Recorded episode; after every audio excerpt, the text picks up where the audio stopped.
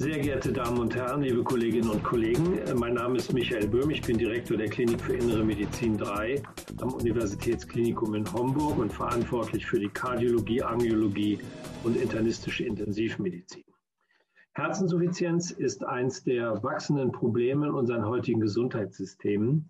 In Deutschland ist die chronische Herzinsuffizienz mit ihrer Dekompensation die häufigste äh, Aufnahmeursache in Krankenhäusern in Universitätskliniken, in Allgemeinkrankenhäusern, aber auch die wichtigste Ursache für Vorstellungen in Allgemeinarzt- und Facharztpraxen. Als eine wichtige Begleiterkrankung, man nennt das auch Komorbidität, tritt häufig eine Anämie auf, aber nicht eben nur eine Anämie, sondern auch ein Eisenmangel. Und dieser Eisenmangel kann auftreten, je nach Schweregrad des Syndroms der chronischen Herzinsuffizienz, in etwa 30 bis 50 Prozent der betroffenen Patienten. Man weiß, dass die Patienten, die einen Eisenmangel haben, unabhängig davon, ob sie eine Anämie aufweisen, eine schlechtere Belastbarkeit, eine schlechtere Lebensqualität, aber auch höhere Hospitalisierungsraten und eine höhere Sterblichkeit haben. Das bedeutet, aufgrund dieser Zusammenhänge wurde die Hypothese äh, suggeriert, dass ein Eisenmangel eine wichtige, ein wichtiger Angriffspunkt für eine äh, Therapie mit Eisen ist. Nun ist es so, dass chronische Erkrankungen davon begleitet sind und charakterisiert sind, dass Eisen nicht adäquat resorbiert wird.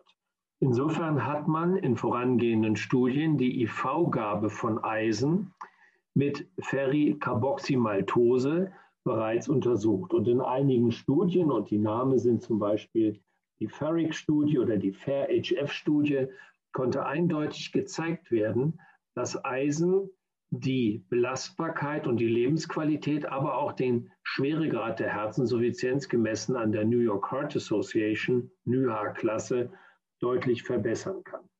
Was man nicht wusste bisher, ist, ob Eisen tatsächlich sicher ist und ob sich diese günstige Wirkung von Eisen auch auf die Hospitalisierungsrate übersetzt. Jetzt gerade erschienen ist die Studie, die das versucht hat, prospektiv zu adressieren. Und das ist die Affirm-HF-Studie. Affirm-HF randomisierte Patienten mit einer signifikanten Herzinsuffizienz. Viele von denen waren gerade kürzlich wegen einer Dekompensation im Krankenhaus äh, untersucht worden. Ähm, es wurden eingeschlossen 1108 Patienten an 131 Zentren in europäischen und amerikanischen Ländern. Es kam zu dem primären Endpunkt oder der primäre Endpunkt wurde untersucht und das war eine, ähm, eine zusammengesetzte Endpunkt aus kardiovaskulärem Tod und allen Herzinsuffizienzhospitalisierungen. Und der sekundäre Endpunkt war der erste, die erste Herzinsuffizienzhospitalisierung und oder der kardiovaskuläre Tod, also quasi die Zeit bis zum ersten Auftreten. Das war der sekundäre. Es zeigte sich, dass die kardiovaskulären Todesfälle, aber die Herzinsuffizienzhospitalisierung in ihrer Gesamtheit um 21 Prozent reduziert wurden. Eingeschlossen wurden hier Patienten mit Eisenmangel. Wurde vorher der Eisenmangel bereits korrigiert, war diese Zahl mit 26 Prozent ähnlich. Ähm, diese Patienten hatten auch, wenn man einen zweiten sekundären Endpunkt anschaut, nämlich die Zeit bis zur ersten Hospitalisierung oder kardiovaskulären Tod, eine übereinstimmende, nämlich 20-prozentige Risikoabnahme. Äh, die Studie hatte eine Besonderheit. Durch die Covid-19-Erkrankungshäufigkeit in den Ländern kam es zu einer gewissen Unsicherheit in der Verfolgung ähm, dieser Patienten. Man hat dann ein akzeptables und wirklich kluges System ähm, äh, herausgearbeitet, wie man damit umgeht. Und man hat sozusagen die Nachverfolgung immer gestoppt für Patienten in Ländern nach Auftreten des ersten Covid-Falles, um jede Unsicherheit äh, aus dem Weg zu gehen.